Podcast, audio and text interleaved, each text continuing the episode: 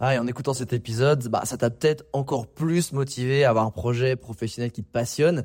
Mais le problème, c'est que t'es peut-être paumé, que tu sais pas dans quoi te lancer. Soit parce que t'as aucune idée dans quoi, soit parce que justement t'as trop d'idées et tu sais pas laquelle choisir. Si c'est le cas, bah, va regarder mon workshop gratuit. Découvre ta zone de génie pour trouver ton job idéal. Avec ça, tu auras toutes les clés pour y voir beaucoup plus clair et prendre une vraie décision. Le lien dans la description, c'est à toi de jouer.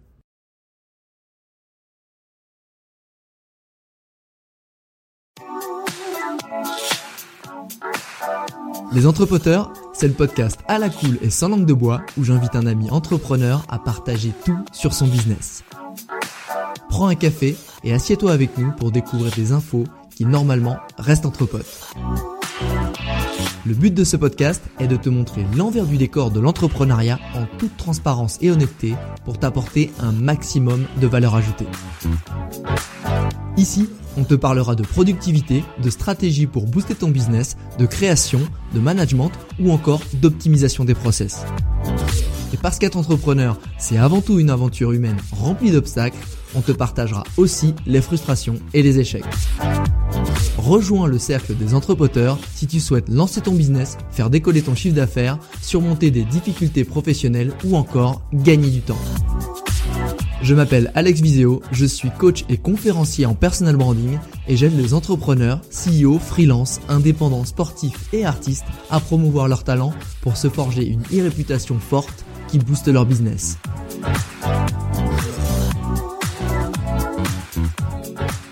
Aujourd'hui, je suis avec Danilo Duchesne et Danilo, bah, c'est le fondateur et le CEO de DHS Digital, qui est une agence en fait qui aide les sites e-commerce francophones à booster leur croissance et leur rentabilité avec des campagnes Facebook. Il propose aussi des formations en ligne et des consultings d'entrepreneurs pour les aider à piloter leur publicité Facebook. Et il a aussi, l'air de rien, un blog qui a plus de 100 000 visiteurs mensuels sur la stratégie et le marketing digital. Danilo, comment ça va? Ça va super bien, toi, Alex? Écoute, je suis très, je, ouais, bah, je suis très content de te recevoir sur euh, sur ce podcast parce que ben quand j'ai commencé à faire ma reconversion et je commençais même à, à réfléchir sans vraiment savoir euh, vers où j'allais me rediriger, tu avais été une des personnes que que j'avais gentiment euh, contacté et que tu me connaissais pas forcément et qui avait accepté de parler un peu avec moi pour me filer des tuyaux, pour me filer des feedbacks et j'avais vraiment apprécié la démarche. Et je me suis dit que bah, tu avais plein de choses à raconter sur le podcast des entrepreneurs, plein de conseils à des entrepreneurs et des futurs entrepreneurs. Donc euh, merci vraiment d'avoir accepté cette, euh, cette invitation. Moi j'aime bien commencer par cette question dans le podcast, c'est qu'est-ce qui t'a fait quitter euh, le salariat pour lancer ta boîte? Parce qu'en plus tu es jeune, mais tu, tu te dis mais pourquoi t'as pas encore voulu peut-être plus d'expérience ou peut-être la sécurité? Qu'est-ce qui t'a qu'est-ce qui t'a motivé? En fait, j'ai pas forcément eu le choix parce que, en gros, je me suis lancé en tant qu'entrepreneur quand j'étais encore en recherche d'emploi. J'avais ah. déjà des envies de devenir consultant. Je sais pas si je te l'avais précisé, mais je ne savais pas comment concrétiser ces idées. Mais sur le côté, je savais déjà qu'il y avait des gens comme toi qui gagnaient leur vie grâce au web, qui avaient une chaîne YouTube, qui avaient un compte Instagram. Et j'ai essayé de reproduire un peu leur pas en créant mon propre blog alors que j'étais encore salarié dans une, dans je suis même pas salarié, j'avais un contrat de, euh, qu'on appelle ça encore, un contrat de, de trainee. ah ouais, c'est un, stage, tu, en stage. Ouais, c'était, ouais, c'était un stage, mais un stage rémunéré, tu vois. C'était pas, ah, un peu entre en les alternance, on appelle ça en alternance, ouais. En. Ouais, c'est en France, c'est c'est une alternance. Sauf que j'étais plus à l'école, tu vois, et que j'apprenais un métier qui est, qui est le métier que je fais aujourd'hui. Ouais. Et du... c'est, une, belle histoire. Et du coup, c'est parce que t'as pas euh, trouvé d'emploi que tu t'es dit, mais attends, euh, je vais, je vais, je vais créer mon truc. Tant qu'à faire, je vais me lancer à mon compte. Vu que je suis dans une boîte qui me paye euh, finalement au lance-pierre, euh, comment ça s'est passé le process À quel moment tu t'es dit euh, non, bon là ça suffit. Je, je, préfère essayer de me faire mon expérience pour la capitaliser sur moi. Et qu'est-ce qui t'a fait prendre la décision Et ça a été quoi le process pas à pas? Franchement, je vais tout expliquer. Donc, en gros, je te disais, j'ai créé le blog en, juin 2017 quand j'étais encore dans la boîte, en sachant que j'allais la quitter parce que le contrat s'arrêtait deux mois après, donc fin juillet. Et après, entre fin juillet et cinq mois, c'était une période assez spéciale de ma vie parce que je cherchais à la fois l'emploi et je développais le blog qui lui-même commençait à avoir une certaine traction. Tu disais tout à l'heure, ouais, il y a pas mal de ah. gens qui visitent ton site. Bah, déjà à l'époque, il y avait quelques milliers de personnes qui venaient sur le site chaque mois et quand tu te rends bien compte quand tu as quelques milliers de personnes qui visitent ton site ou ta chaîne YouTube, naturellement tu en as qui te contactent, qui disent ouais c'est intéressant ce que tu fais. Et donc je sentais déjà qu'il y avait des opportunités là-dedans Et moi-même, je me sentais Sans, à, ce moment-là, tu, tu pensais même pas à le monétiser. Tu, tu, en fait, pourquoi t'avais créé ce blog? C'était pour te créer une espèce d'autorité? C'était, c'était quoi le but de ce blog-là alors que t'étais encore en salariat ou en recherche d'emploi? Voilà, il y avait plusieurs raisons. Il y avait à la fois, comme tu dis, créer une autorité, une crédibilité au cas où je cherche un emploi dans une agence, mais le but final, final, le but au final, c'était de l'utiliser pour soit construire un business de consulting, de formation, une agence, j'avais toutes ces idées en tête, mais j'étais très flou étant donné que je connaissais pas encore grand chose en business et que je voyais un, peu tout le monde faire différents types de business. Donc j'avais pas encore une, euh, comment dire, une vision précise du business model. Et, euh, et comme je te disais, c'est qu'au fur et à mesure du temps, donc entre juin 2017 et 2018, donc euh, le début de l'année, j'ai commencé à avoir des opportunités de de consulting, de gestion de campagne. Et je les ai saisies une, les unes après les autres à partir de octobre-novembre, donc 4-5 euh, mois après le lancement du blog. Ah ouais Et en fait, ouais, ouais c'est ça. Donc c'était plutôt rapide, je sais pas ce que t'en penses. Bah non, c'est super rapide. Non, mais c'est super rapide, surtout que euh, c'est quand même un créneau, le, la stratégie digitale, le, faire monter un blog qui lui donnait de la visibilité. Euh, c'est quand même canon, franchement, c'est en, en, si peu de temps. Surtout que souvent, Google, avant ton URL, si elle a moins d'un an, il la regarde à peine. Donc c'est compliqué c'est et des gens qui t'ont contacté, ils t'ont dit en fait on, on adore ton expertise. Est-ce que tu peux gérer notre campagne? C'était quoi tes premières missions? C'était exactement ça. Donc il y en a eu, il y en a une qui m'avait contacté, qui avait dit j'adore ton expertise, c'est super bien expliqué. Ah euh, Est-ce que tu peux nous gérer nos campagnes? Donc là j'ai eu ma première cliente. Enfin, elle n'a même pas payé le premier mois parce que j'ai dit écoute, je n'ai pas d'expérience là-dedans, je ne sais même pas combien de facturer. Euh, Est-ce que ça te dérange pas que je gère tes campagnes? Et si après dans un mois on a des résultats, tu me donneras ensuite de l'argent. C'était vraiment comme ça que ça s'est passé. Ah putain, mais ça c'est un super mindset, c'est-à-dire que, ok, merci de me donner l'opportunité, mais pour te remercier, laisse-moi te prouver que t'as bien fait et que tu t'es pas en train de te planter en fait, c'est ça? Ah normal, ouais. J'avais en fait, je faisais déjà des campagnes Facebook dans l'entreprise dans laquelle j'étais, qui est, qui est Ubico, c'est une startup, euh, tu sais, dans le covoiturage, euh, pas de covoiturage, ce que je dis, dans le, le car sharing car sharing, un peu comme euh, Drivey, toutes ces entreprises-là qui, qui, te proposent de, de, louer des voitures dans la rue ou celles des autres. Et donc, en gros, comme je te disais, c'était une cliente qui, est dans, euh, qui, vend, qui vendait des chocolats en ligne. Donc, j'avais jamais vendu des chocolats en ligne, mais je me dis, ouais, ça peut être intéressant de le faire. Et c'est comme ça que j'ai eu ma première mission Facebook Ads. Après, entre-temps, j'en ai eu deux autres. Une autre qui était une formation euh, à Bruxelles, donc dans une, dans une, une école qui propose des, des cours de langue à des jeunes, que ce soit des, des, adolescents ou des personnes qui, qui ont même 20 ans et qui veulent apprendre l'anglais. Et donc là, c'est mes deux grosses premières opportunités, on va dire, enfin, grosses entre guillemets, dans le sens où je me dis, OK, il y a quelque chose de sérieux qui se fait, parce que c'était comme quelques centaines d'euros. Et tu sais, quand tu passes euh, d'un salaire de 963 euros, pour être exact, euh, dans la boîte dans laquelle je travaillais, à ce type de prestation qui, que je savais qu'elle pouvait être facturée à quelques centaines d'euros, je me dis, il y a quelque chose. Et donc, tu me disais, mais OK, c'est à partir de quand tu t'es vraiment lancé? C'est quoi le point d'inflexion? Ouais. Bah, c'est quand, euh, quand au, fur et à mesure que je faisais mes recherches, bah, comme tu te rends compte, j'avais quelques entreprises qui s'intéressaient à moi, puisque je leur parlais de mon blog et de, du fait que, que je comprends toutes les stratégies de marketing digital. Et il y en avait une, tu vois, qui était bien euh, intéressée à mon profil, c'était une agence digitale à Malte, qui s'appelle, euh, j'ai même oublié le nom, mais après, euh, c'était ah, j'ai oublié, non, c'est pas grave, c'est pas important. Ça va leur faire de la peine parce qu'ils t'aimaient beaucoup, tu sais. Ça va leur faire de la peine. Non, mais attends, je vais t'expliquer toute l'histoire, tu vas trouver ça dingue. C'est qu'en gros, il y a eu, euh, ils étaient, j'ai passé le premier tour. Au deuxième tour, ils ont dit voilà, on vous donne un case study. C'était genre faire. Euh, ah, c'était pour un appel euh, d'offres, c'est ça? Non, c'est même pas un appel d'offres, c'est qu'en gros, ils disaient voilà, on a, on a dans l'agence, on va gérer les campagnes de cette boîte-là. Ça s'appelle, euh, s'appelle Remax. C'est une sorte de, tu sais, c'est une agence immobilière où les agents sont payés à la commission, je pense. Ah yes, ils t'ont pris en tant que prestat dans leur propre agence, en fait. C'était un peu ça. C'est même, c'était même pas ça. C'était même pas en tant que prestataire. C'était, en fait, il fallait créer un plan d'action pour la stratégie de cette boîte-là sur Facebook, Instagram, euh, euh, de création de contenu. Et en gros, j'avais préparé ce document-là et je leur ai envoyé. Et le but, c'est qu'ils allaient m'interviewer sur mes idées, sur ce, sur ce projet. Donc c'était vraiment un truc sérieux parce qu'ils se disaient, OK, si on engage une personne, il faut ben, qu'elle nous montre qu'elle sache gérer un projet. Et heureusement, euh, j'ai bien géré sur ce coup-là.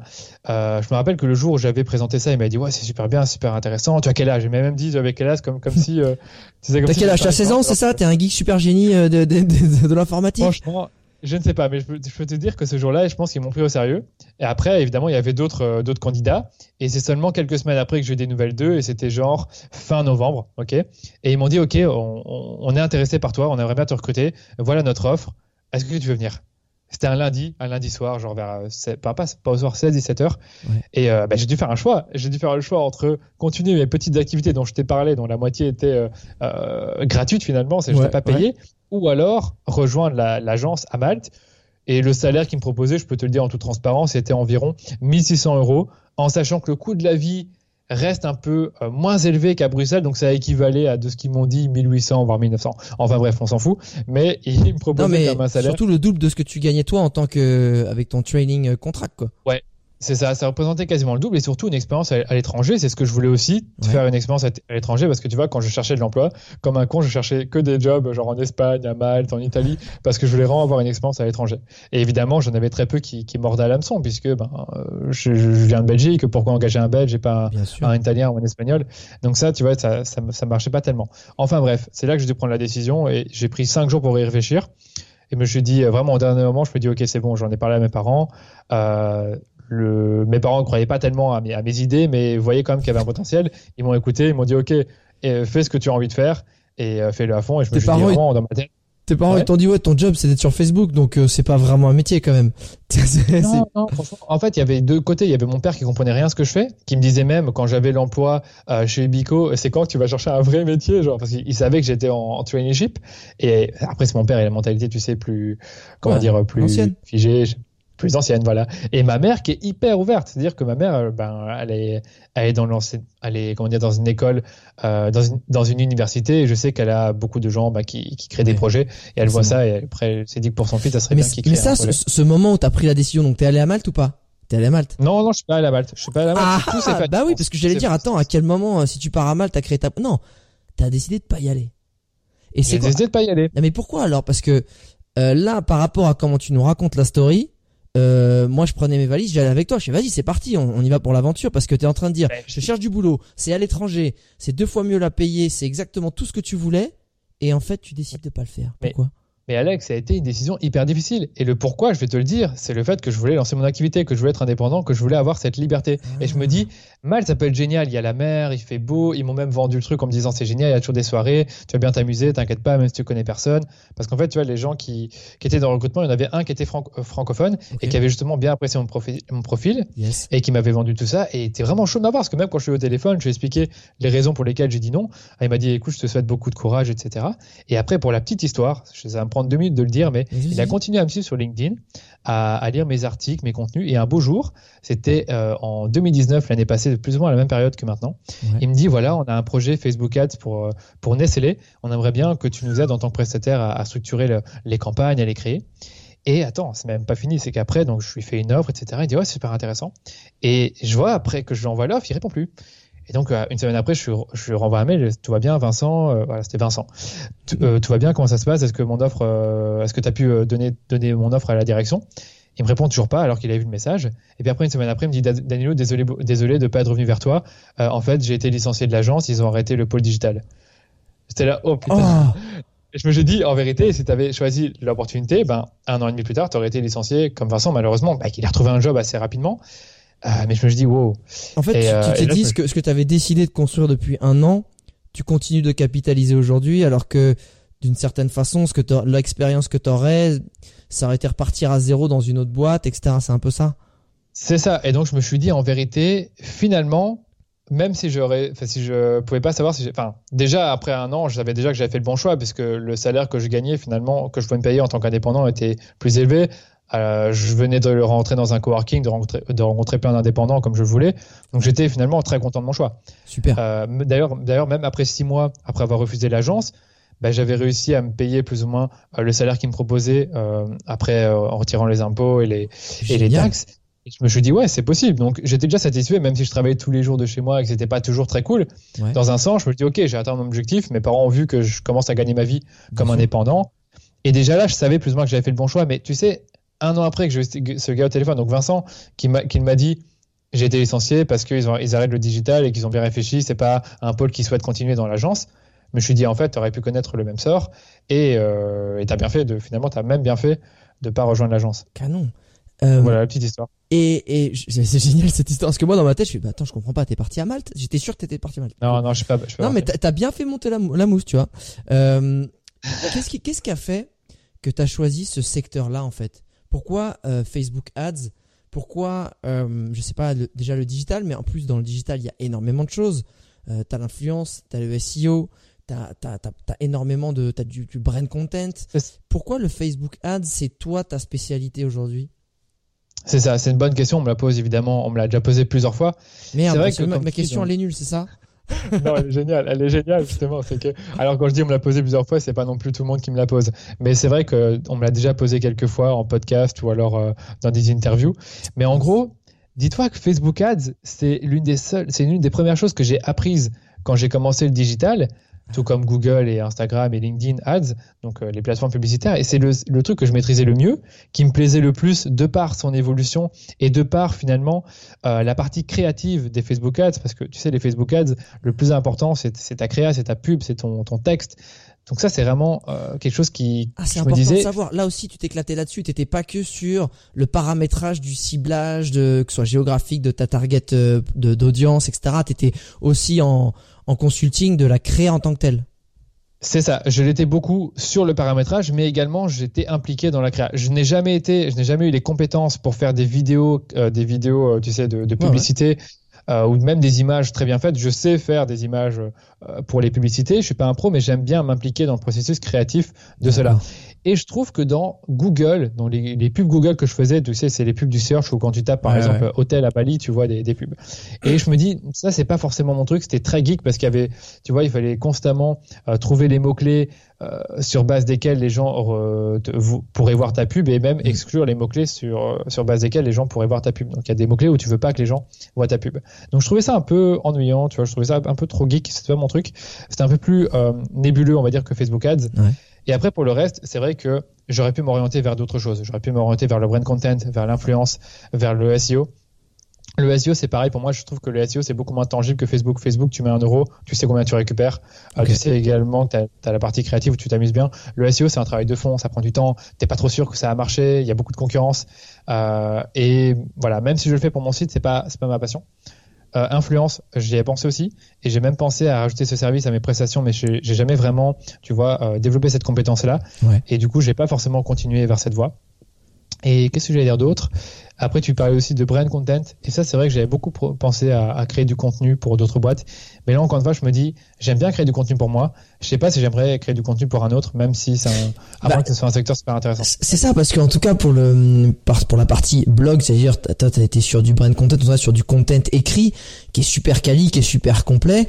Euh, du coup, ça fait quand même des skills qui font que, sachant que toi, en plus, on est souvent notre meilleur exemple, tu vois, on est souvent notre meilleur argument de vente. Si toi ton blog, t'arrives à le faire émerger, t'arrives à créer du contenu de qualité, c'est-à-dire potentiellement tu pourras le réadapter à d'autres, mais ça te disait pas. Toi tu dis en fait mon brand content c'est parce que j'y mets mes tripes, je sais pas si j'arriverai à être aussi performant euh, si, si entre guillemets pour du chocolat sur du brand content parce que le le chocolat ça me parle moins etc.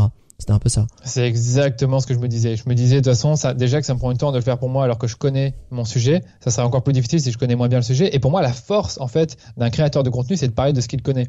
Donc si je parle de ce que je connais pas bien ou un peu, je sais que je le ferai pas aussi bien que de créer du contenu pour moi. Et donc c'est une des raisons qui, qui, a fait que je me suis dit jamais je ferai ça, en tout cas en tant que prestataire.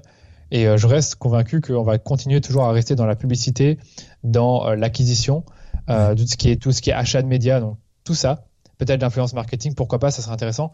Mais tout ce qui est brand content, ce serait jamais moi qui, qui sera spécialisé là-dedans. Et voilà. Et, et sur la partie, euh, tu sais, Facebook, je pense que il y en a plein. Bah, ça parle, je pense, à tout le monde. Facebook, ça parle à tout le monde qui nous écoute. Peut-être que brand content et SEO, je suis désolé. alors SEO, en fait, c'est tout ce qui va être lié à Google, comment tu remontes dans les résultats de recherche Google pour ceux qui sont pas forcément familiarisés à ça. Euh, du brand content, donc c'est du du contenu que tu crées pour des marques, c'est-à-dire que c'est une marque qui te paye pour que tu crées du super contenu pour eux. Voilà, pour pour bien revenir sur ces sujets-là. Pour la partie Facebook, je pense que tout le monde comprend que c'est de la publicité sur cette sur ce réseau social qui est le grand incontournable dans le monde. Euh, comment on fait pour se former à cet outil-là. Parce que euh, je pense qu'il y a plein de gens qui se disent et qui auront jamais le budget de toute façon pour prendre un prestat, mais qui ont dit moi j'ai envie d'essayer, mais putain comment on fait? Je... Mais qui qui il y a une école Facebook. Et est-ce que pour les, gens qui encore une fois sont tout seuls, je sais pas il est coiffeur le mec, il a juste envie d'émerger, essayer de faire un truc, comment on apprend un peu ce process sans être l'expert de du coin, mais de d'apprendre un peu comment on fait? C'est ça. Je vais t'expliquer. C'est vrai que ben, j'ai vécu ça. Hein. J'ai vécu cette situation où je suis arrivé chez Ebico, où ils m'ont dit fais la publicité Facebook, ils m'ont montré pendant une heure comment fonctionne la plateforme, mais finalement j'ai appris tout tout seul. Et je vais vous expliquer finalement pour ceux qui nous écoutent, ben pour moi les trois grandes façons d'apprendre la pub. La première, c'est se former ben, chez Facebook. La deuxième, ah, tu peux, tu peux? Euh, oui, il y a Facebook Blueprint. Donc en gros, Facebook Blueprint, c'est des programmes de formation de Facebook. Parce que tu sais, il faut comprendre que Facebook et Google, ce qu'ils veulent au final, pour que c'est que les annonceurs dépensent de l'argent dans leur, dans leur régie publicitaire. Et donc, ce qu'ils veulent, c'est qu'ils la fassent correctement. Et comme ils veulent ça, ils font des programmes de formation très bien, très ah. poussés, gratuits, avec des certifications. Mais qu'est-ce qu'ils sont durs? Qu'est-ce qui, enfin, en fait, non, c'est pas qu'ils sont durs. Ils sont juste mal foutus. Ils sont, euh, désolé Facebook, hein, mais ils sont, ils sont, ils sont lourds. Tu vois, c'est, en fait, moi, je les ai suivis après l'avoir appris par moi-même et même en les en, en, connaissant déjà la base. Et parfois, je comprenais pas tout ce qui est raconté. C'était pas toujours très bien expliqué. C'était parfois technique et c'était pas toujours très. Euh, tu sentais pas que tu, pouvais l'appliquer directement. Ah. Tu avais la partie technique mais pas stratégique. Et c'est ça qui m'ennuyait dans le programme de formation. Je sais que maintenant Blueprint a évolué, donc je vais pas parler. Mais j'avoue que j'ai eu beaucoup de mal en fait à, recommander Blueprint à d'autres, à des personnes qui connaissent rien à Facebook. Ok? Ok. Deuxième façon, comme je te disais, c'est, euh, enfin, je sais pas si je t'ai dit, c'est les, les blogs et les podcasts ou même les chaînes YouTube. ah ouais? Il y a vraiment pas mal de choses. Ah ouais il y a pas mal de choses. Il y a le mien, par exemple, mais c'est vrai que quand le mien n'existait pas, tu vois, c'est que ben, moi, ce que j'ai été faire, c'est que j'étais formé chez les Américains. Et chez les Américains, ben, tu as quelques-uns qui sont très bons là-dedans, qui ont des bons podcasts, euh, parfois avancés, parfois plus orientés débutants. Et le tout, en fait, c'était de suivre chacun des épisodes et de prendre des notes. Moi, ce que je faisais, c'est que je prenais, j'avais trouvé deux gars. Il y en a un qui s'appelait Eric Mulready et encore un autre, c'était John Loomer. Et euh, toutes les semaines, je j'écoutais leur podcast ou je lisais leur blog. Je prenais des notes, j'appliquais. Euh, je mettais, j'avais même, euh, tu sais, une note Evernote et je faisais des copier-coller de ce qu'ils notaient. Je mettais dans Evernote. Et même après, quand j'ai écrit mes articles, je me suis basé sur ces notes-là pour, euh, pour les écrire. C'est pour ça que les gens me disent, ah, c'est super bien écrit, c'est, enfin, super, euh, c'est super précis, c'est super clair. Bah oui, normal, j'avais, j'avais regardé ce que, ce qu'avaient fait ces, ces experts. En fait, t'as été croisé les meilleures infos que t'as été trouvé à droite à gauche. Et tu vois, et c'est là, on se dit, ah ouais, tu m'étonnes que je passe par un Presta. Parce que les connaissances que t'as, j'imagine même pas écouter un podcast spécifique sur le Facebook Ads. Faut vraiment être passionné. Enfin, tu vois, voilà, faut je savais même pas que ça existait, un truc aussi précis. Enfin, c'est là où tu vois la puissance du podcast. En fait, tu peux créer des sur des contenus de niche, quoi. C'est c'est ça. Non, ça existe. Je vais même faire un, big up à, à, mon, à mon collègue, pas collègue, comment on dit ça encore, à mon partenaire, Joseph Donio, qui a un super podcast qui s'appelle, qui s'appelle P, euh, ah non, c'est pas. Ah, merde, fais gaffe là. il, va, il, va, mal le prendre. Il va mal le prendre si c'est ton sauce. No, pay, no play. J'ai failli dire pay to play. Non, c'est no pay, no play. Un super podcast qui vous explique comment fonctionne la pub no Facebook. Pay, no play. excellent. Et lui fait finalement le même genre de podcast que ceux que j'ai écouté, enfin que lui écoutait également, euh, que j'ai écouté il y a deux ans. Mais il le rend accessible en francophone aussi. C'est hyper accessible. C'est hyper accessible. Il répond aux questions. Euh, il renvoie vers ses articles. Euh, il interviewe des, des, gens qui ont utilisé la pub Facebook et il montre vraiment des études de carrière encore une fois, les mêmes podcasts qu'on écoutait euh, euh, en anglais et que lui a également écouté, mais qu'il a finalement euh, refait en français, évidemment avec son propre contenu et sa propre expérience. Mais c'est un super podcast. Donc tu vois, ça c'est pour moi la deuxième façon de l'apprendre. Ça prend du temps, il faut s'y, mettre, il faut appliquer, mais c'est totalement possible. Il faut juste être motivé et se dire ok, il faut parfois réfléchir, il faut parfois y passer un peu de temps pour bien comprendre, mais c'est possible. Alors je dis pas que tout tout un chacun doit, doit commencer à, à, aller voir un épisode à, à, droite à gauche, puis après prendre un article de blog, prendre des notes comme moi je l'ai fait. Parce qu'à l'époque, tu sais, moi j'avais pas forcément, euh, je savais pas que Facebook avait ses propres cours. Ouais. Euh, j'avais pas forcément un budget euh, pour euh, engager un, un, prestataire ou même pour me former. Et c'est là pour moi la, la troisième façon de l'apprendre, c'est de prendre une formation en ligne qui t'explique tout ça. Il y en a. Elles sont rares. Moi, j'en ai une. Joseph, il en a une également. Euh, il y a beaucoup d'Américains qui en ont. Il faut trouver la bonne. Mais si tu trouves une bonne formation en ligne qui te l'apprend de A à Z avec des vraies études de cas, tu peux clairement l'apprendre et après la mettre en pratique. Mais ça, je fais une mini parenthèse justement sur les formations en ligne. Euh, les gens disent ouais mais c'est de l'arnaque mais tout ce que tu trouves euh, je peux le trouver en ligne. En fait c'est ça que les gens ils ont pas compris. Le principe d'une formation en ligne c'est que tu te fais gagner du temps en fait. C'est à dire qu'une formation en ligne ça t'emmène d'un point A à un point B et que tu te laisses porter et en fait tu ne perds pas de temps. Chaque contenu et ça, ça peut être entre guillemets sur euh, sur de la nutrition sur du personal branding sur du Facebook sur de l'immobilier. Et en fait c'est ça c'est que si, si t'as des heures et t'es étudiant, t'as des heures et des heures à tuer et qu'entre guillemets ton ton temps il a il a pas encore énormément de valeur parce que t'es étudiant, bah vas-y fonce, euh, envahis le web, euh, scrute, scan, etc. Si t'es un chef d'entreprise, mais ou même un, ou un, un, consultant, et mais, mais directement tu prends des tu prends des formations, t'as pas le temps, le temps c'est trop précieux. Et, et les formations en ligne, c'est ça que les gens ils comprennent pas c'est que ça te fait gagner du temps et qu'il y a des mecs qui se sont fait chier à dire ok j'ai repris toutes les infos du web plus mon expérience et je les ai mis sur des rails. Pose-toi dessus et file. Et, et ça, ça, vaut sur Facebook. Donc encore une fois, ceux qui voudront trouver la formation de je la mets dans la description du podcast évidemment. Mais euh, ça vaut pour plein d'autres choses. En tout cas, moi, c'est mon avis. Alors attention, évidemment, sur le côté euh, arnaque aussi, parce qu'il y en a qui en, qui en profitent un peu. Mais d'où l'intérêt de voir, tu vois, comme tu disais, putain, mais on va sur ton blog. On va voir si ce que tu racontes c'est pertinent. Depuis combien de temps t'as ton blog Ah ok, le, mec il blogue depuis 2-3 ans. Ok, donc c'est régulier. Donc il est pas juste là à essayer de monter un espèce de gâteau, de faire euh, mettre une jolie cerise pour te donner envie, boum, te le vendre et le mec se barre et il y a rien derrière. Non mais c'est intéressant que tu dises que comment aussi t'as la puissance de ton blog par rapport à ça. Et ce qui m'amène sur une question d'ailleurs, parce que euh, aujourd'hui le principal pas obstacle, mais un des problématiques d'un entrepreneur, bah, c'est de trouver ses clients. Parce qu'encore une fois, on n'est pas un magasin et tout, on va, on va devoir aller chercher ses clients. Toi aujourd'hui, c'est quoi le principal levier d'acquisition client? Parce que peut-être c'était ton blog finalement ou c'est encore autre chose?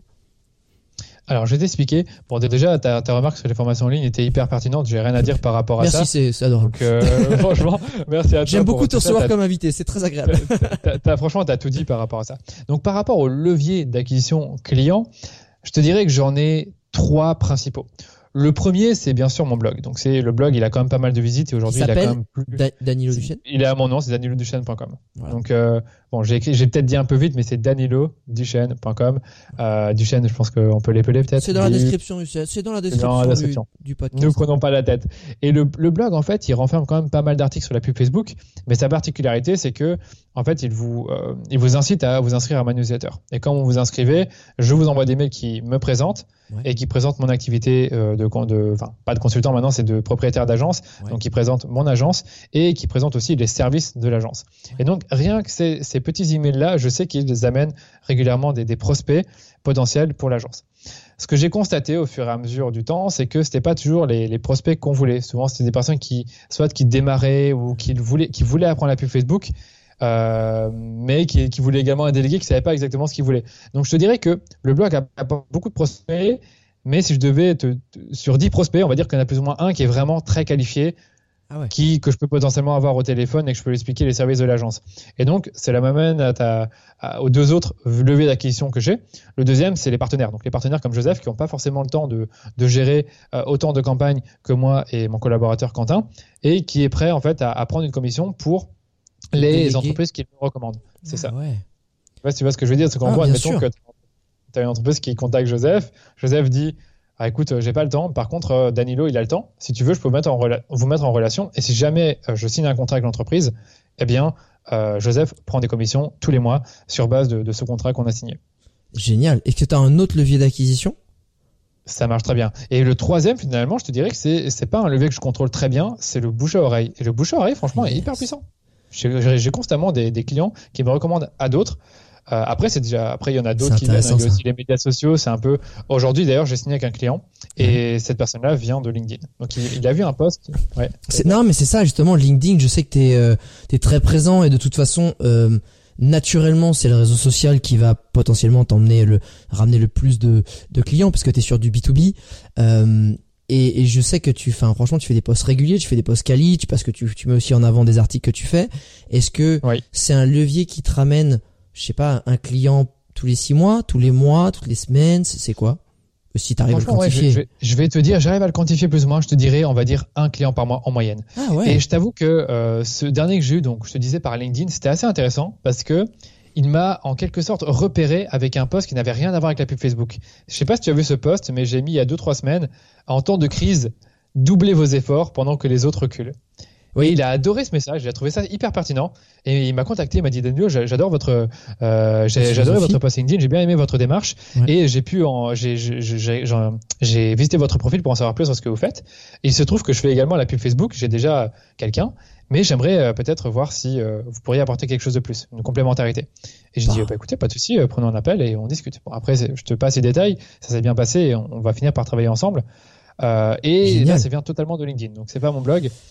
et... je t'avoue que oui, LinkedIn, il a son rôle à jouer. Il a son rôle à jouer. Et c'est, ça m'amène. Alors souvent, je la pose un peu plus tard cette question, mais vu qu'on est sur le sujet, justement, ton personal branding, toi, sachant que tu es vraiment euh, le représentant, le, visage de ta société, tu as plus marketé ta société, bah, comme tu dis, c'est Danilo Duchesne, ton blog, donc toi, tu es vraiment sur du pur personal branding. C'est quoi ton approche pour toi? Parce que j'aime bien ne pas dire, j'aime bien laisser les gens dire, euh, moi j'ai la mienne, mais toi, c'est quoi ton approche? C'est quoi ta stratégie? Tu, tu, Par rapport à ce que tu en attends et ce que tu donnes? Ouais, ben, c'est une bonne question. C'est vrai que maintenant, je représente euh, toujours autant ma société, un peu moins qu'avant, parce qu'il y a Quentin également que je mets en avant, et c'est pour ça que j'ai créé DHS Digital qui est, qui est à côté de danielduchesne.com, mais ça n'empêche pas que, encore aujourd'hui, pour les gens, DHS Digital, c'est Daniel Duchesne. Donc, mon approche par rapport au personal branding, il y a plusieurs choses. La première, c'est le contenu. Évidemment, c'est le fait de produire énormément de contenu lié à une expertise. L'expertise, c'est quoi? C'est la pub Facebook, c'est le marketing digital, donc tout ce qui tourne autour de ça et qui tourne au final autour de la vente en ligne, de l'acquisition de clients, euh, du marketing sur les médias sociaux. Donc j'essaye un maximum de produire du contenu là-dessus et au maximum de montrer mes expériences passées, euh, des exemples. Et bien sûr, euh, puissant toujours, toujours c'est puissant. Et je me dis, dans chaque contenu que je crée, j'essaye d'ajouter une touche de personnalité. Ça peut être euh, euh, une franchise, de la franchise sur euh, quelque chose que je vois et qui, qui me plaît pas, ou alors ça peut être de l'humour, c'est ce que j'aime bien montrer. Et, et, aussi également du storytelling, tu me diras, ça c'est la base, c'est vraiment toujours ajouter une histoire personnelle dans tout ce que je fais, que ce soit un article de blog, ma propre tu vas sur ma, page à propos, il y a énormément de storytelling, c'est pas juste salut, je suis Danilo Duchesne, je fais la pub Facebook. Euh, euh, je, suis meilleur, je sais, je connais mon sujet par cœur. Non, j'explique vraiment en détail la démarche que, que j'ai suivie, mes croyances, ma mission, toutes ces, toutes ces choses-là. Après, je dirais qu'il y a également euh, une forte proximité avec les personnes qui me suivent. Donc, les personnes qui me suivent, elles savent qu'elles peuvent vous contacter. Je vais leur répondre. Euh, je réponds également en ah, commentaire. Alors, parfois, je t'avoue que je reçois beaucoup de mails, donc j'essaye de, de mettre des barrières et de dire écoute, pour tout ce qui est conseil. Bien sûr. voilà, les conseils, je peux pas forcément te les donner comme ça. Euh, après, tu peux en savoir plus sur mon blog où il y a également cette ressource-là qui pourrait t'intéresser. Donc, on a des mails qui sont préfaits. Mais au maximum, je garde quand même un lien avec mes clients, avec les personnes qui me suivent de longue date, donc que je connais bien, qui sont là depuis 2-3 ans. C'est normal, je pense que tu fais la même chose. Et euh, je te dirais que c'est mon approche finalement. C'est ça, c'est d'être présent, c'est d'apporter de la valeur, c'est de partager du contenu expert et c'est de pas trop non plus me la jouer, rester humble, euh, savoir d'où d'où je viens finalement. Et voilà. Non, mais tu le fais super bien, c'est pour ça que je voulais vraiment avoir ton avis. Et ce qui, moi, m'intéresse, pour que les gens prennent conscience aussi, c'est parce que je vois que tu produis beaucoup de contenu, donc c'est du vrai contenu gratuit qui est de, de, tu vois, avec une belle valeur ajoutée. Ça te prend combien de temps par semaine de créer du contenu? Ouais. Euh, c'est une question qu'on m'a posée encore et j'estime. Putain, merde, encore? Oh là là Putain, je suis, non, je suis nul, franchement. Faut que, j'essaie de taper sur le mieux, quoi. non, écoute, euh, tu sais, les, les, contenus euh, du type article de blog, ça prend entre 5 et 10 heures par article. Donc, tu vas me dire, OK, pourquoi 5 heures, pourquoi 10 heures? Ben, 5 heures quand c'est un truc que je connais vraiment bien, que je connais bien le sujet. Euh, je sais que c'est un truc qui, voilà, c'est simple à écrire. J'ai déjà les exemples en tête et ça peut aller jusqu'à 10 heures quand c'est un contenu, quand c'est un, pardon, un, sujet pour lequel j'ai peut-être un peu moins d'expérience, un peu moins d'exemples qui me viennent en tête, euh, qui sera un peu plus long parce que la concurrence a fait un bon travail. Et là, ça me peut prendre jusqu'à 10 heures de recherche, rédaction et également de, le fait d'illustrer l'article. Après, pour tout ce qui est relecture, j'essaye de, de, tout doucement euh, dire, déléguer ça parce que franchement, la relecture, ça prend quand même du temps. ça peut être, ça reste délégable. Super chronophage. Hein. Ouais, ouais même si je fais un dernier tour après. Tu vois, à la fin, euh, quand c'est quand c'est relu, je refais un dernier tour pour voir si tout me convient. Et euh, ça, ça me prend quoi? Pour lire l'article, ça me prend 20 minutes, comme je le lis plus plus lentement. Donc voilà. Donc ça, c'est une dizaine d'heures. Attends, je suis pas totalement fini. Non, non, non, mais carrément, ça fait dizaine d'heures, mais euh, il y a, c'est une fois, mais tu fais plein de trucs. Donc ça, c'est 10 heures après. Voilà, 10 heures max. Après, en moyenne, je te dirais, c'est 7-8 heures. Donc il y a 7-8 heures qui est alloué entre le vendredi et le dimanche. Donc euh, ah. souvent, le samedi, je vais vraiment beaucoup produire. Le vendredi, je vais faire un travail de recherche des mots-clés et également, euh, tu sais, les illustrations que je pourrais rajouter, les exemples et surtout comment structurer l'article. Donc ça, si je peux donner un conseil aux blogueurs, c'est quand vous écrivez un, quand vous voulez écrire un article, faites déjà la structure de l'article à l'avance. Donc point 1, point 2, point 3, conclusion. Euh, dans chaque point, vous allez rajouter quelques idées, quelques exemples si possible à l'écrit. Et puis après, le lendemain, vous écrivez l'article moi, personnellement, j'écris l'article et en même temps, je mets des illustrations. Je sais que c'est pas la meilleure méthode. Certains disent, quand vous écrivez, vous écrivez, vous faites rien d'autre. Moi, j'ai besoin d'écrire, de mettre des illustrations, puis après de commenter les illustrations, retrouver de nouvelles idées, et ainsi de suite. Et ce processus-là me prend, comme je te dis, 3 à 6 heures. Le processus de recherche me prend peut-être une à deux heures. Et puis après, il y a la fin, c'est le fait de faire une conclusion, euh, comme je te dis, de, de relire le, tout une fois que tout est une fois que tout a été corrigé.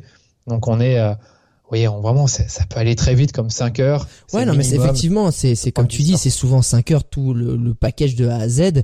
Et surtout, ce qui est marrant, c'est que tu dis que tu découpes en fait sur plusieurs jours. C'est-à-dire, un coup, tu vas te, t'inspirer, tu vas aller faire les illustres.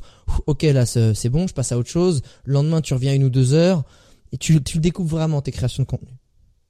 C'est clair. Franchement, pour moi, c'est la clé. Sans dire qu'avant, je faisais parfois, il y a un an, un an et demi, j'avais la, méthode où je faisais dimanche, du bah. matin, allez, peut-être de 10h du mat à 18h, je faisais ça. Et j'avais même pas fini. Je continuais encore le lundi soir. Donc, c'était pas un bon process. Là, c'est un meilleur process qui est plus, euh, plus respectueux, on va dire, de mon temps et de ma vie, de ma vie perso. Donc là, souvent le, samedi, je me mets dessus, soit l'après-midi, soit le matin, ça dépend. Tu sais, tu as une soirée le, vendredi. Ah, ça peut piquer, ça peut piquer le lendemain ça matin. Peut piquer, donc tu fais l'après-midi ou, en soirée. Et le dimanche aussi, c'est quelques heures, c'est deux trois heures. Il faut quand même être là pour euh, sa famille, ses potes, ou même euh, le fait de, de se détendre. Donc c'est un peu comme ça que je m'organise aujourd'hui, et euh, ça marche plutôt bien. je trouve ce que j'arrive à produire du contenu chaque semaine en sachant que parfois c'est du contenu qui est recyclé que j'ai que je réécris en fait que je remets à jour ça c'est pour des raisons de, de, de SEO on va dire ouais. Et après, pour le reste des contenus, c'est ça que je voulais, c'est là où je voulais en venir, c'est que il y a une partie où finalement j'ai commencé à déléguer euh, ce qu'on appelle le recyclage de contenu. Donc, admettons que j'ai écrit un article sur euh, les cinq bonnes raisons de faire de la pub Facebook. Eh bien, j'ai demandé à Magali et Eva, qui travaillent, euh, qui sont des assistants qui travaillent pour moi et qui, sont super, de réutiliser ce contenu et de le, de le, retranscrire soit dans une infographie, soit en faire des citations, soit de faire une petite vidéo. Euh, et ça, c'est un peu le processus qu'on a actuellement, qui fonctionne bien. Et après, moi, ce que je fais, c'est que je fais aussi des posts, tu sais, des posts un peu storytelling, ou alors, euh, admettons que j'ai une super idée, j'ai envie d'en parler, je la mets, bah, comme l'idée, tu sais, des euh, temps de crise, tu doubles tes efforts, ben là, c'est moi qui l'ai écrit. Ouais, des petits moods. Des moods. Euh, des, petits moods. Ouais, ouais, carrément. Et, je te dirais que ça, ça me prend une demi-heure par semaine. Parfois, je me dis, OK, je vais me poser là-dessus, j'ai, écrire trois, quatre posts. Et je, ce que je constate, Alex, c'est que ces, ces 3-4 posts que j'ai écrits peut-être en une demi-heure, une heure, ils fonctionnent super bien. Je l'ai constaté, ces trois posts que j'ai publiés récemment, il y en a un, c'était euh, Faut-il encore publier sur Facebook en 2020 Et j'avais dit, voilà, je suis dégoûté, j'ai plus de reach. Boum, le post, il a, il a buzzé. Il a été vu par 50 euh, 000 personnes. Et après, j'en ai fait un autre sur, euh, ouais, c'était énorme. J'en ai fait un autre sur trois leçons que j'ai appris en tant qu'entrepreneur. Là aussi, il a eu 15, 20 000 vues. Et j'en ai encore fait un autre. Il n'a pas eu autant de vues, mais il a eu beaucoup, beaucoup de réactions. C'était euh, à quoi sert votre contenu? Et c'est des posts qui m'ont pris à chaque fois 15 minutes, où je me suis vraiment posé et qui ont eu beaucoup de buzz. Donc je me dis finalement, c'est bien d'avoir à la fois euh, des contenus que, d'autres personnes ont produits dans mon équipe et qui finalement n'ont pas forcément pris beaucoup de temps, et ça fait toujours de la visibilité en plus, et d'avoir ces posts qui vont buzzer et que je, me garde de faire, on va dire, une heure par, par semaine euh, ou toutes les deux semaines, et que je publie ensuite au compte-goutte pour avoir euh, un maximum de visibilité. Mais tu vois, ce qui est intéressant, c'est de comprendre, c'est que avoir de la visibilité en ligne pour aussi bah, avoir une notoriété, avoir une expertise et que tu sois reconnu comme tel et du coup forcément avoir des clients qui vont arriver, ça prend du temps ça prend du temps et c'est de la même façon que dans certains services, on va accorder beaucoup de temps au commercial pour faire du phoning parce que c'est aussi comme ça le business model. Toi qui es sur le digital, tu accordes beaucoup de temps à la création digitale pour montrer ton expertise, mais aussi euh, être présent, faire un peu ouais, salut coucou et et les gens pensent justement ce côté ouais, faut que je fasse un post, etc. Non, c'est un partie intégrante de ton process, de ta semaine, etc. C'est euh, non, c'est super intéressant. Merci beaucoup pour tous les conseils et le feedback. Euh, ça amène à ah, quand tu disais ouais, je, avant je faisais l'erreur de, ça m'a fait penser à une question que j'aime bien ah. poser. C'est c'est quoi l'erreur que tu as commise dans ta vie d'entrepreneur euh, qui t'a apporté la plus grande leçon? Donc c'est vraiment une erreur que j'ai faite dans ma vie d'entrepreneur et qui m'a apporté une énorme leçon, c'est le fait de ne pas facturer mes services à un tarif assez élevé. Ah est-ce que tu, est-ce qu'on t'a déjà parlé de ça? Alors moi, c'est vrai que quand j'ai commencé pareil sur de l'entrepreneuriat, ou même quand je parlais avec des gens qui étaient dans l'entrepreneuriat, puis même moi, j'ai quand j'ai commencé à facturer mes prestats en tant qu'influenceur, parce que tu factures tes prestats, en fait, t'as toujours l'impression que tu seras plus concurrentiel, euh, enfin tu seras mieux, tu t'arriveras à avoir plus de clients si t'es moins cher. Et c'était une idée en fait qui était, euh, tu sais, parce que t'es en tant que euh, de consommateur, tu sais quand t'es consommateur toute ta vie, tu vois quoi? Tu vois promotion toi tu vas toujours au moins cher entre guillemets, c'est ce que tu crois dans ta tête, tu vas toujours à la promo au moins cher. Sauf que c'est pas tout à fait, c'est ce que tu crois que tu fais, mais pas forcément. Et surtout quand tu es du côté business, euh, la preuve, t'achètes un iPhone, tu vas pas acheter le moins cher, enfin t'as pris un des téléphones le plus cher du marché pour prendre un exemple un peu bête mais c'est prendre conscience de la valeur de ton service et finalement de se dire que moins de clients, eh ben c'est mieux pour, pour les raisons que tu vas nous expliquer, parce que j'ai envie que ce soit toi qui nous l'explique Mais euh, pourquoi pour toi c'était l'erreur justement? Parce que là je te pique un peu ta réponse là. ouais c'est ça, tu en parlais un jour que tu étais en train d'en parler à mort, mais c'est vrai que je considère que c'est une erreur parce que en fait il y, a, plusieurs raisons. Déjà on le sait, le, prix ça influe sur la valeur perçue de ton service ou de ton produit. Donc euh, tu prends un sac Louis Vuitton, ça coûte 2000 euros. Est-ce que franchement un sac Louis Vuitton a coûté 2000 euros pour être produit? Ah, Mais surtout plus maintenant, non déjà plus maintenant. Que tu dois sûrement être au courant. Que se passerait-il si le sac coûterait 1000 euros? Est-ce qu'il attirerait la même clientèle? Je pense pas, parce que les gens qui achètent du Louis Vuitton, c'est une clientèle premium. Ils veulent le sac Louis Vuitton parce que euh, il est classe, il est beau et surtout il coûte cher et ils savent que les gens savent qu'il coûte cher. Donc c'est souvent pour ça qu'on l'achète. C'est une question de statut. il y a plein de raisons, mais la valeur perçue du sac est très élevée surtout en raison de son prix et pas seulement par la qualité des matériaux. C'est la même chose pour un service si tu factures ton, service à 300 euros, tu peux être sûr que les gens vont pas le percevoir comme étant un service de qualité. Et mes premières prestations, je les ai facturées littéralement à 300 euros. Et d'un côté, comme je te dis, les, les prestations sont pas bien perçues, parce que les, entreprises qui m'ont engagé se disaient, bah voilà, je vais engager ce gars qui, euh, me fait la prestation à 300 euros. Donc généralement, ça attire des, jeunes entreprises qui n'ont pas beaucoup de budget, euh, qui n'ont jamais engagé de prestataire, qui croient pas en la valeur d'un service. Et donc, ces entreprises qui sont parfois un peu chiantes, qui payent en retard, euh, qui sont euh, capricieuses. Et euh, je sais plus ce que j'allais dire. Et oui, et, moi, j'étais moins motivé de travailler à ce tarif-là. Donc, au fur et à mesure du temps, j'ai augmenté mes prix. J'ai constaté que, que quand je disais ces prix-là, ça, ne faisait pas halluciner les entreprises que j'avais au téléphone. Ça attire également les bonnes entreprises. Donc, le fait simplement de, de, de, de, de faire ressentir aux clients que ton, que ton tarif que le tarif de ton service il est élevé, ben ça, ça soit ça le rébute, soit ça l'attire plus vers toi. Enfin, en tout cas, c'est mon avis par rapport à ça. Et, euh, et je sais plus ce que je vais dire. Et donc, du coup, le fait d'avoir des prix trop bas, je trouve que c'était vraiment une erreur parce que d'un côté, ça attirait pas la bonne clientèle. Il fallait faire plus de volume pour avoir, du, pour avoir un bon chiffre d'affaires. Donc, ça, c'est la deuxième chose. Et, euh, et, même moi de mon côté, j'étais pas hyper motivé de, facturer à ces prix-là. Puis après, j'ai augmenté mes prix comme je te disais, et même à partir d'un certain moment, j'avais un prix qui était finalement dans la moyenne du marché. J'étais pas satisfait. Je me dis, je veux encore augmenter mes tarifs parce que je considère que ma prestation, quand je vois les résultats pour mes clients et ce que je leur fais, c'est pas, il euh, n'y a pas assez de valeur là-dedans. Donc j'ai continué à augmenter, et donc là, bon, j'essaye toujours de faire un peu plus, mais ça devient difficile. J'ai une grille tarifaire qui est bien précise, et je suis assez content de cette grille tarifaire parce qu'elle est, je vais pas dire qu'elle est premium, mais elle est toujours entre les deux.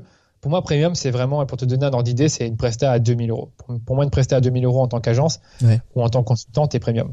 En dessous, tu restes dans la moyenne du marché, entre 1000 et 2000. Et là, pour l'instant, mes, mes, prestats, pour la plupart, c'est entre 1000 et 2000 euros par presta. En sachant qu'au départ, on était à du 300, voire 500 euros à mes débuts. Ce qui n'était pas énorme.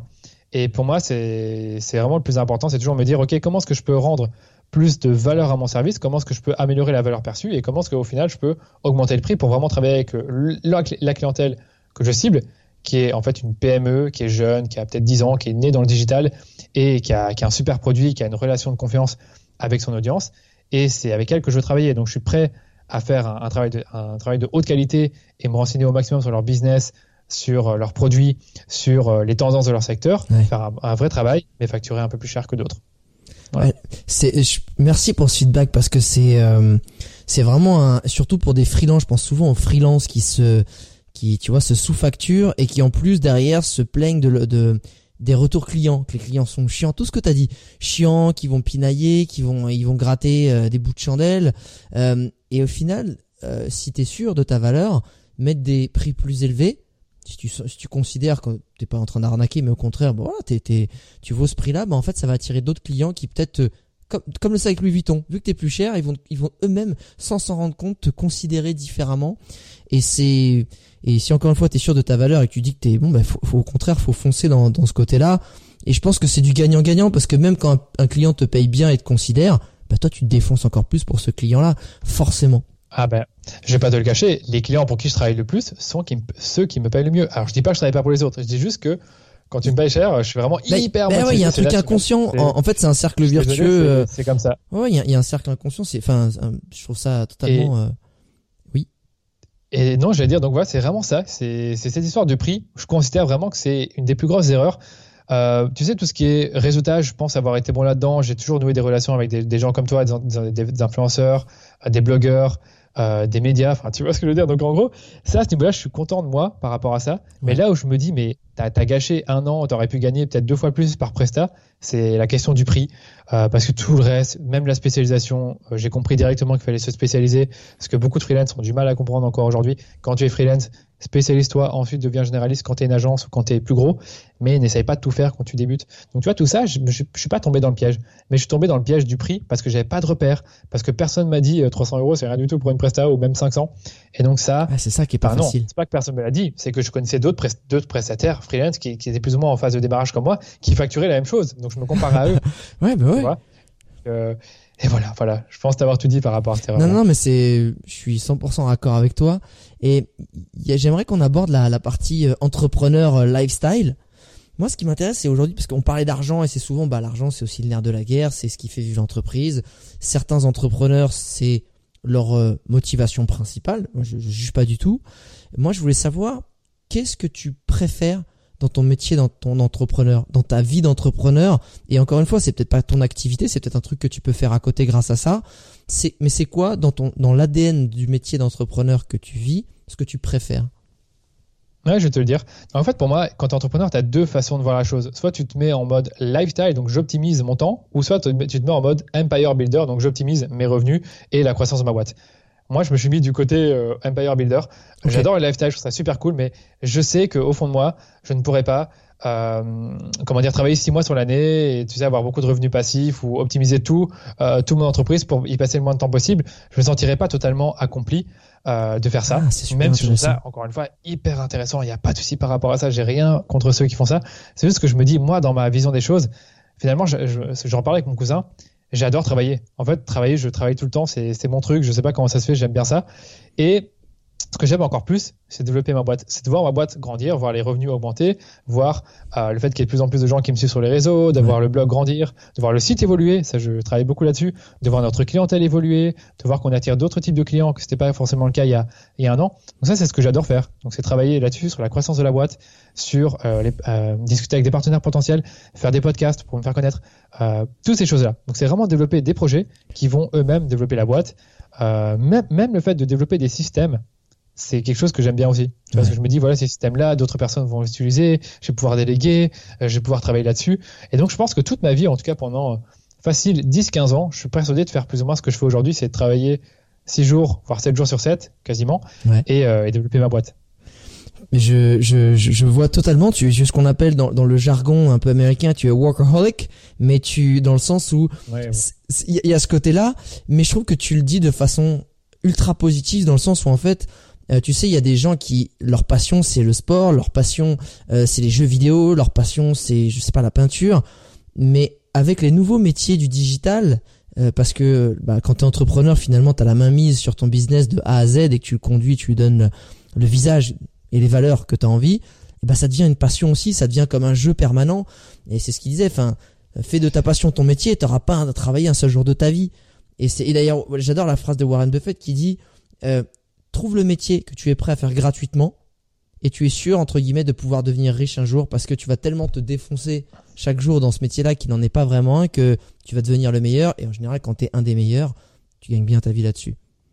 C'est ça. il y a quelque chose, il y a deux petites choses que je voulais ajouter, c'est que la première, alors je dis pas que quand tu es en mode workaholic, tu ne fais que travailler, c'est que moi en fait, ça ne me dérange pas de travailler beaucoup, après, j'aime bien aussi jouer beaucoup. C'est-à-dire que si j'ai envie de me faire plaisir, m'acheter un truc vraiment cher qui me fait plaisir. Si j'ai envie de, voyager deux semaines, je vais me faire un super bâche pendant deux semaines. C'est ce que je me dis. C'est que là, actuellement, j'essaie d'optimiser également euh, un tout petit peu mon temps et voyager plus, travailler à distance, euh, faire, faire, faire, des, faire, des, faire des trips. Euh, on appelle ça encore des city trips, pardon. Donc, j'ai envie de profiter également, tu vois. Mais dans un sens, j'ai pas envie de ne rien faire pendant deux semaines. Tu vois ce que je veux dire? Je comprends. non, mais je, je, comprends parfaitement. Tu sais, j'ai un petit côté hyperactif. C'est pas moi qui vais te qui vais taxer de ça. Ah, je sais tu, pas, tu, tu, parlais de d'efficacité. Est-ce que toi, c'est quoi tes techniques euh, pour euh, parce que je vois un peu dans le mood dans lequel tu es l'état d'esprit, je pense que tu es toujours à la recherche de process, outils qui permettent d'augmenter ta productivité et ton efficacité. Aujourd'hui, c'est quoi? Est-ce que tu as déjà un, tu as des outils que tu utilises que tu trouves chambés qui permettent de gagner du temps? Ou est-ce que tu as des process, peut-être des process de journée, des process de travail qui te permettent euh, qui t'ont dit putain là ça ça m'a amélioré ma production de contenu, mon, mon temps, mon je sais pas, mon énergie? Alors pour commencer, je vais te dire, je suis pas forcément la personne la plus productive au monde, donc j'ai des bons conseils à donner là-dessus. Certains que j'applique à moitié, d'autres que j'applique vraiment. Euh, je t'avoue que déjà, il y, a, plusieurs choses. Il y a déjà l'environnement dans lequel tu travailles. Donc là, je travaille de chez moi depuis, euh, depuis quasiment un mois. J'ai plus de mal à être productif que dans mon mhm. bureau. Et dans mon bureau, j'avais plus de mal à être productif que dans le que dans l'open space de coworking dans lequel je suis. Donc l'environnement est hyper important pour être ah, productif. Ok. La deuxième chose, je te dirais, c'est tout ce qui est distraction. Comment est-ce que tu peux éliminer toutes les distractions qui te gênent? Et ça, franchement, là, je suis très nul là-dessus. euh, pour ceux qui nous écoutent, il y a des super applications qui permettent, euh, tu sais, de, de bloquer euh, tes, tes, tes, réseaux sociaux. Euh, tu peux également mettre le mode avion sur ton téléphone, ne pas déranger, mais il n'y a rien à faire. Je ne peux pas m'empêcher d'aller voir ce que les gens ont commenté sur les publications, les messages que j'ai reçus sur LinkedIn ou surtout mes mails. Et donc, du coup, le problème dans, dans, ma, dans, mon organisation, c'est que je suis toujours interrompu. Par contre, je pense, comme je travaille beaucoup, je compense aussi par le fait que comme j'ai une grosse activité et que je fais les choses rapidement, ça va. Tu vois, l'équilibre est bon. Un, autre conseil que je peux donner aux gens par rapport à la productivité, c'est tout ce qui concerne le batching. Le batching, c'est se dire, OK, pendant trois heures, je ne fais que ça. Puis après, pendant trois autres heures, je, ne fais que ça. Et tu te dis, OK, tout ce qui est réunion, je le mets pendant trois heures le vendredi. Tout ce qui est euh, je sais pas, ma création de contenu, je mets 4 heures le, lundi après-midi. Tout ce qui est email, je le mets juste entre euh, midi 30 et 13 heures et entre 18h et 18h30. Et tu vois, j'essaye de, de configurer mes journées en mettant à chaque fois des, une tâche pendant une heure, une heure et demie. Euh, tu sais qu'on est très productif pendant une heure et demie. Et euh, d'ailleurs, d'ailleurs, ce qui est ce qui est recommandé en productivité, pour être productivité, c'est pour être productif, pardon, c'est de travailler sur des plages de 1h30. Donc pendant 1h30, tu, tu travailles, tu fais des petites pauses et après tu fais une plus grosse pause après 1h30 et tu t'y remets. Complètement. Donc je sais pas si déjà ça, ça aide un peu. Après, il y a une autre chose que, dont tu as parlé, c'est les outils. Quels sont les outils que vous pouvez utiliser pour être plus productif? Bah, Il y en a un qui est hyper important, c'est l'outil de gestion de projet. C'est tous les projets que vous allez accomplir, vous devez les mettre dans un outil. Il y a Asana, il y a ClickUp, il y a, comment ça s'appelle encore, Monday.com. Moi, j'utilise ClickUp. Et dans ClickUp, je mets tous mes projets. Je mets également ma to-do list. Pour chaque projet, je mets euh, en début de semaine toutes des deadlines pour euh, ben, la semaine qui suit. Je mets pour euh, dans la to-do list tous les jours le soir, je mets les trois choses que je voudrais accomplir, plus encore d'autres tâches. Si jamais j'ai terminé mes trois, mon big three comme on dit, si j'ai terminé ça, je continue les autres tâches. Donc c'est un peu comme ça que je m'organise. je barre les tâches quand elles sont faites pour me dire voilà j'ai fait ça, puis après je continue.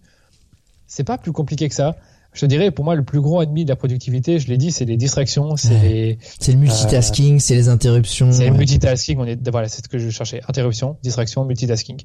Ça, c'est là où je suis très, très nul. Ça fait un an et demi que je le sais, que je me le dis, que je veux changer, je n'y arrive pas. Euh, je pense que la, la, solution, ça reste de d'éteindre le téléphone, euh, ça reste de pour la boîte mail, je sais pas. Je, je comprends pas comment on peut faire. C'est impossible. Écoute, je peux pas ne pas m'empêcher d'aller. J'ai écrit un article du coup il y a pas longtemps justement sur comment être concentré comme un Bouddha euh, au, travail, surtout quand on travaille à la maison, parce que du coup je, je travaille depuis très longtemps euh, chez moi et j'ai la concentration d'un écureuil. Autant te dire que moi j'aurais un truc. Oh bonjour, oh, regarde qu'est-ce qui se passe? Tu vois, tu vois. Euh, quand tu disais focus, 10 focus une heure et demie, moi je suis plus sur 25 minutes. C'est pour ça que je travaille en pomodoro parce que j'ai besoin de m'aérer vraiment et faire des, des pauses. Et il y a deux outils qui moi m'ont énormément aidé.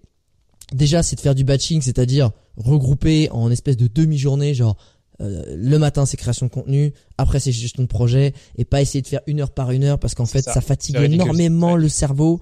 Euh, de parce que création de contenu et gestion de projet, c'est un, ton cerveau il se met sur un autre mode qui est très fatigant à switcher et, euh, et avoir un repas entre les deux, souffler un peu, ça aide vachement. Et de switcher d'une minute à l'autre, oh, ça te casse la tête et c'est épuisant à la fin de la journée. Et il y a deux logiciels que j'utilise depuis pas longtemps qui moi m'ont énormément aidé. Il y en a un, c'est Brain.fm qui a aussi une appli. Et en fait, c'est un logiciel, c'est une web app ou une app euh, sur ton mobile qui en fait diffuse des fréquences. Et en fait, c'est des fréquences qui vont euh, permettre à ton cerveau de, se, de te mettre dans un deep focus. Tu vois, il y a des fréquences. Ouais, ouais, il y a des, il y a des fréquences, tu sais, qu'on connaît, qu'on n'entend pas, mais que ton cerveau perçoit. Et en fait, ils ont fait des tests en laboratoire, en diffusant une espèce de petite musique, mais il y a certaines fréquences qui balancent, où en gros, ça va te, au lieu d'avoir un cerveau qui est tout le temps en train de parler, de penser à plein de trucs et qui part à partir dans tous les sens, ça va t'aider à te focus. Et moi, ma parole, j'étais choqué de ma de mon ah ouais quand je j'oublie de l'enclencher je repense à 10 000 trucs j'ai envie d'aller checker mes mails et là eh ben, je suis en mode ultra focus et d'ailleurs le deuxième outil que j'utilise, c'est Focus. C'est une appli. Donc ça, ils ont des versions payantes, mais c'est pas très cher par rapport aux bénéfices que t'en tires. Focus, c'est tu peux mettre des plages horaires où ça va bloquer euh, sur ton ordi la liste de sites que tu as choisi, donc ta boîte mail. C'est ça. Et putain, le nombre de fois où je heureusement qu'il est là parce que je vais cliquer et là il y a une citation. Oui, non non non, donc t'as une jolie citation, tu dis "Eh ouais, merde. Bon, bah c'est pas avant 11 heures." Et ça aide énormément parce que sans déconner, hein, notre volonté, elle est bien, mais la dopamine euh, qui est sécrétée euh, qui est sécrétée par une notification, un mail, un like, un commentaire, bah le cerveau il est addict et aujourd'hui, on a la volonté pour moi elle est pas assez puissante par rapport à tous ces centaines d'ingénieurs qui ont bossé à la Silicon Valley pour te rendre addict.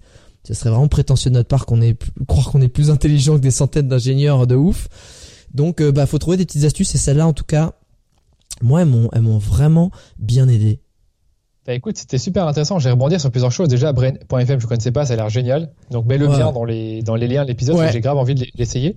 Euh, moi, il y a plusieurs choses. Déjà, tu parlais de notification. C'est vrai que moi, c'est un truc que j'ai fait, c'est zéro notification. J'en ai pas à part les SMS et les appels. Bon, et, c'est vrai que d'ailleurs les appels, moi je fais en sorte de, de, moins en moins de donner mon numéro à d'autres personnes, parce que je veux éviter que des inconnus me, me contactent, enfin des prospects me contactent sans que moi-même j'ai décidé de les appeler. Et même, tu as, peut-être remarqué, en communiqué sur WhatsApp, je réponds de moins en moins. C'est vrai que j'essaye de moins en moins d'aller sur l'application, parce que ben euh, comme j'ai coupé une notification, comme dès que tu envoies un message, la personne te répond peut-être euh, une minute plus tard ou deux minutes et après tu continues à parler. Donc déjà ça, le fait de retirer une notification, ça peut vous aider aussi bien sur le téléphone que sur l'ordi. Puis après, tu parlais également de, volonté. Et ce que j'ai constaté, c'est que euh, le matin, pour globalement tout le monde, quasiment tout le monde, c'est là où on est le plus productif. Donc faites les tâches les plus dures en quelque sorte, que ce soit des tâches créatives ou, ou plutôt analytiques, le matin. Ne me dites pas je suis meilleur le soir. Peut-être que le soir vous êtes plus créatif, c'est possible, mais en général c'est le matin après une bonne nuit de sommeil qu'on a bien, euh, euh, qu'on est en forme pour faire des trucs qui sont chiants, qui sont lourds. on appelle ça de frog. Euh, T'as peut-être lu Eat de comment Eat the frog de Ryan Tracy. Avec le crapaud. Manger le crapaud, qui est assez intéressant. Et dernière chose que j'allais dire par rapport à ça, c'est respecter l'équilibre euh, vie pro perso, c'est-à-dire faites du sport, euh, aérez-vous, voyez des gens. Il euh, y a quoi encore qu'on peut dire par rapport à ça? Faites soit de la méditation, mais en tout cas un exercice spirituel pour votre cerveau, pour décompresser, pour déconnecter. c'est coupé. C'est hyper important. Moi, je suis très mauvais là-dessus. Je suis très mauvais. J'ai tendance à, tu vois, je regarde pas, je regarde pas. Et, et, et je vais je vais je vais couler je vais oublier tiens ma séance de sport merde il est trop tard je la fais pas la méditation merde je la fais pas et ouais ouais non, il faut, hein. ultra il important. Faut, Franchement, je fais pas forcément la méditation de mon côté. Ce que je fais, c'est des étirements. Et je fais un étirement, euh, c'est comment on appelle ça encore? C'est une sorte de ben c'est une sorte de grenouille au sol. Tu le fais, tu respires profondément et ça détend en fait toute ta chaîne euh, lombaire, postérieure ou antérieure. Ouais, c'est tout ce qui est lombaire. Donc je pense c'est la chaîne antérieure, pardon. C'est la chaîne antérieure, c'est un, truc que mon kiné m'a conseillé et ça m'aide beaucoup. Et en fait, je remarque que quand je fais cet, euh, cet étirement là qui dure entre 5 et 10 minutes, la, la montre que j'utilise pour mesurer mon sommeil me dit que j'ai dormi beaucoup plus sans interruption. Tu vois, qu'il y a eu moins de, de, ah. temps où je me réveillais. dans un sommeil agité, ouais. Tout à fait. Et donc, euh, ça, ça marche très bien, je trouve. Donc, euh, franchement, tous les soirs, j'ai cette petite routine où j'essaie de décompresser, arrêter l'ordi, arrêter les écouteurs, euh, la musique, etc. Et faire se focuser là pendant 10-15 minutes. Puis après, je vais me coucher. Et après, une dernière chose que je recommande, c'est de lire un livre de Michael Iat qui s'appelle Free to Focus. Ah, je connais pas. C'est un tout nouveau livre. Ah ouais, mais j'ai bah, jamais entendu parler. Michael Iyat, il est très connu dans tout ce qui est productivité, euh, le fait de se fixer, fixer des objectifs, s'organiser. J'ai adoré son livre parce qu'en fait, il, il, recense tous ces conseils de productivité qu'on a entendus un peu à gauche et à droite de Tim Ferriss, de, Brian Tracy. Et lui, il le donne avec une très bonne méthode, très bien expliqué, des très bons exemples. Et surtout, en fait, dans le livre, en fait, tu as des, des sortes de fiches pour appliquer le livre. Ah, franchement, parmi tous les livres de productivité que j'ai lus, j'en ai lu quand même 4-5. C'est franchement l'un des meilleurs. Free to focus. Euh, ben, je, vais, je, vais, je vais mettre le lien. Je vais mettre le lien. Faut que je franchement, j'ai un paquet de liens à mettre hein, dans ce dans ce podcast. un paquet de liens à mettre, mais euh, il est vraiment bien et franchement, euh, je suis un peu les recommandations, euh, pas toutes évidemment, mais livre très complet, très bon. Et je pense qu'il ne faille pas.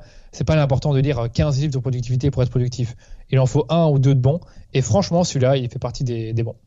Euh, je, franchement, là, tu m'as donné un petit peu envie de le commander direct, je te le dis. Tu l'as vachement bien vendu. Tu, tu, peux le lire en, allez, en 5 heures, 6 heures. Alors après, ce qui est, ce qui est marrant, c'est que comme c'est un, Américain qu'il est très bon vendeur, quand tu télécharges les fiches pour, euh, pour faire les exercices, il va évidemment essayer de te vendre un son programme. derrière, un upsell. T'es pas, okay. pas obligé de le prendre. Ah, je l'ai fait, j'ai tiré les emails. Il est bon l'américain. C'était une belle démarche. Mais franchement, ce gars-là, il est très très bon. Il a un bon podcast. Euh, c'est l'un des, des, auteurs les plus reconnus dans tout ce qui concerne, comme je te dis, productivité, ah euh, gérer ta vie, tes projets, etc. Je recommande. Écoute, je, pour moi, c'est vendu. T'as fait, t'as fait ta vente, comme on dit. Une dernière question, une dernière question, Danilo, que j'aime bien poser à la fin de ce podcast, c'est Euh, t'es à Bruxelles, voilà, t'es sur, euh, t'es sur la Grand Place ou pas très loin. Euh, ça boit des, ça boit des, ça boit des canons, euh, ça boit des pintes avec les potes, des potes qui sont dans le business, ça parle boulot toute la soirée. Sauf qu'en fait, vous étiez dans un petit bar PMU, tu sais, où ça va acheter à la fin, au bout de deux trois tournées, des jeux à gratter. Et là, bam, toi, ton jeu à gratter, il y a 15 000 balles qui tombent. Et vu que tous tes potes ils disent ah, t'as gagné 15 000 balles, mais du coup vu qu'on a parlé boulot toute la soirée, ils te disent t'es obligé de le dépenser dans ta boîte. Si aujourd'hui tu gagnes 15 000 balles comme ça, tu le dépenses dans quoi? Oh là c'est une très très bonne question. J'adore cette question. Écoute, ouais je dirais que ça serait soit je, suis obligé de faire un choix, mais je vais te dire les, deux idées que j'ai là comme ouais, vas-y, vas-y. Premier, c'est investir dans un canal marketing que j'ai vraiment envie de soit tester ou soit je veux vraiment doubler mes efforts dessus. Donc, admettons que le canal marketing qui marche bien pour moi actuellement, c'est la pub Facebook. Je veux augmenter fortement mes budgets dans Facebook. Ou une deuxième chose, comme tu dis, c'est engager un freelance qui pourrait faire un travail qui a une énorme valeur ajoutée pour ma boîte. Par exemple, construire un super système de vente et payer le meilleur freelance là-dedans. Et si c'était à choisir, je pense que je prendrais plutôt le meilleur freelance là-dedans. Donc, vraiment engager un énorme spécialiste qui pourrait m'aider à développer ce, ce truc que j'ai pas dans ma boîte et que je pourrais jamais faire tout seul et que seul un vrai spécialiste expert top niveau pourrait faire parce que je sais que les retombées sur le long terme seraient les meilleures. Donc je sais pas ce que répondent les autres habituellement, mais là c'est plus ou moins les ah, deux trucs qui me sont venus en tête. Il y a, pas de bonnes et mauvaises réponses, c'est ça qui est génial. C'est en fonction de l'avancement de ton projet, de où t'en es, de ce que t'as déjà mis en place. Et j'aime énormément la carte du. Je prends un super, je fais appel à un ami, tu sais. Je fais appel à un super expert et euh, et en fait, je, qui va pouvoir faire quelque chose que moi soit j'ai pas le temps, soit j'ai pas encore l'expertise pour doper le business. Non, je pense que c'est plutôt ça. C'est plutôt ça parce que si c'était vraiment un truc qui me tombait comme ça du ciel, ce serait vraiment plutôt le spécialiste. Après, évidemment, dans, un contexte où ma pub fonctionne très bien et que j'ai pas l'argent pour augmenter plus, bah là, c'est clair, j'aurais plutôt choisi la pub. Ça dépend vraiment de la situation actuelle. Mais c'est vraiment un truc qui permettrait de booster la croissance de l'entreprise et un truc pour lequel je suis quasiment certain que ça marcherait. Génial. Voilà. Écoute, Danilo, euh, je te remercie énormément d'avoir filé autant autant de conseils pratiques, de, de, de feedback, de franchement de de ton temps, de toutes ces histoires. Euh, il, y a, y a, énormément de plus-value dans et de valeur dans ce podcast. Je te remercie beaucoup pour ton temps, d'avoir accepté l'invite. Internaute, euh, évidemment, avant de partir, il y a toujours un truc qui nous fait plaisir. C'est les petites dédicaces en story. Si tu veux taguer aussi Danilo, il y a toutes les il y a tous les liens dans la description du podcast qui va faire 5 pages finalement. Et, et, et évidemment, les petites dédicaces sur LinkedIn, c'est toujours apprécié. Euh, avec grand plaisir. Et euh, franchement, on aime bien aussi les petites photos qui vont avec. Moi, j'aime bien toujours, euh, genre soit je suis en train de faire la vaisselle, j'ai écouté le podcast, le running, la balade. Bon, normalement, non, on n'est pas censé faire de balade dans ce moment. Ou la gym dans la salle de bain parce qu'il y a plus de trop de place vu qu'on est en, en, Bref, merci pour les dédicaces par avance, Danilo. Je te remercie beaucoup et je te dis à très vite et je te souhaite un, gros succès pour pour les mois à venir et, et une très bonne fin de confinement. Bah, écoute, merci à toi Alex. Franchement, c'était hyper génial ce podcast. Tes, questions étaient super. J'ai pris un malin plaisir à répondre à toutes ces questions et je ne l'ai pas forcément précisé, mais je veux aussi lancer mon podcast comme tu l'as fait pour les entrepreneurs. Et je serais ravi de t'inviter évidemment dans ce podcast, dans ce podcast-là. Qui va s'appeler qui va s'appeler le rendez-vous marketing. Donc tu vas nous parler, à mon avis, vu que tu te hmm. spécialises dans le personal branding, tu vas nous parler peut-être d'Instagram, de vidéos, je ne sais pas exactement, on va trouver un bon angle d'approche pour toi. Et donc je serais ravi de t'inviter. Eh ben, euh, j'accepterai avec grand plaisir, avec très grand plaisir. Du coup, bah, merci encore et à très vite, Danilo. À très vite. Salut à tous. Ciao.